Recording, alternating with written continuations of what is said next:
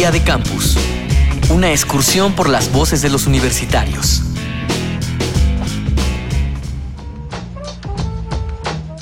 Crecemos para ser cada vez más libres. Vamos tomando más y más decisiones por nuestra cuenta. Y aunque no necesitamos su ayuda para hacerlo, el respaldo de nuestros padres es muy importante. ¿Te sientes libre económicamente? ¿Recibes apoyo de tus padres o de alguien más? ¿Y emocionalmente dependes de ellos? ¿Por qué?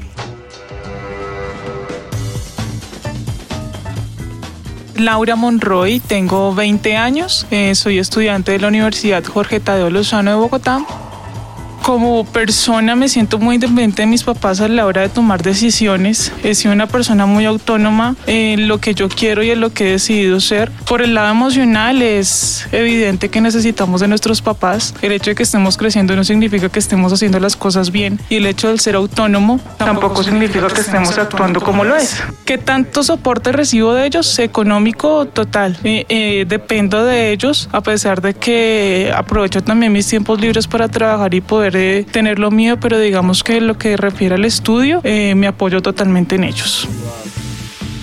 Bueno, yo creo que para estar aquí en otro país, viviendo solo, hay que tener cierta independencia y cierto desligue de, de ese papi y mami.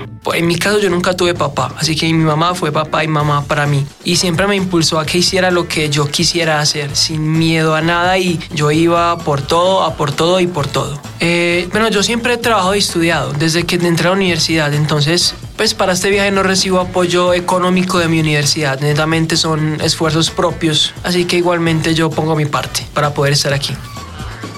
Miguel Ángel Manco, tengo 23 años, soy de Colombia, de Medellín, en la Universidad de Guanajuato. Doctor Alfredo Nateras, especialista en cultura e identidades juveniles. Creo que esta cuestión de la independencia es algo muy interesante y que tiene que ver también con, digamos, las situaciones sociales de nuestros jóvenes en función de eh, los países eh, en, los que se encuentran. Eh, actualmente por la crisis eh, del proyecto neoliberal económico, lo que estamos encontrando es que los jóvenes permanecen más tiempo en su casa que las generaciones anteriores.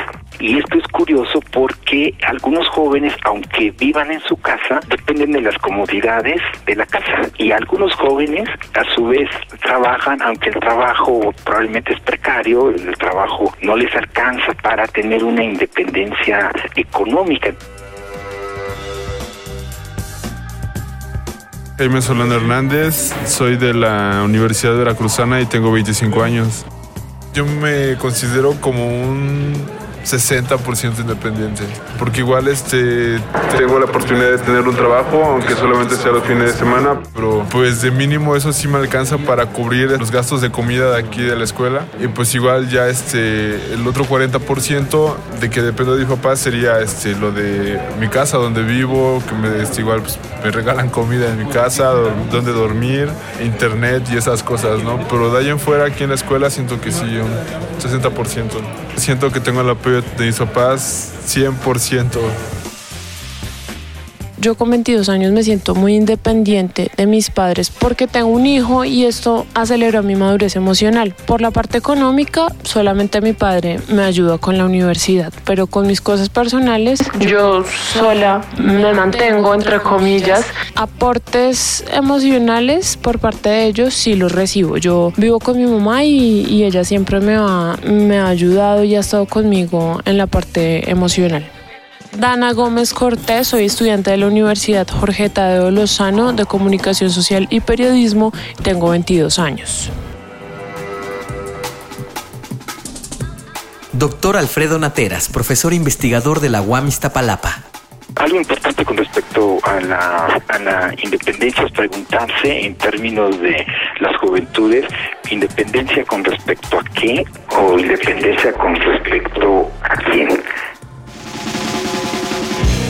Día de Campus, una producción de la Unión de Universidades de América Latina y el Caribe y Radio UNAM, con la colaboración de la Universidad de Guanajuato, la Universidad Veracruzana y la Universidad de Bogotá en Colombia.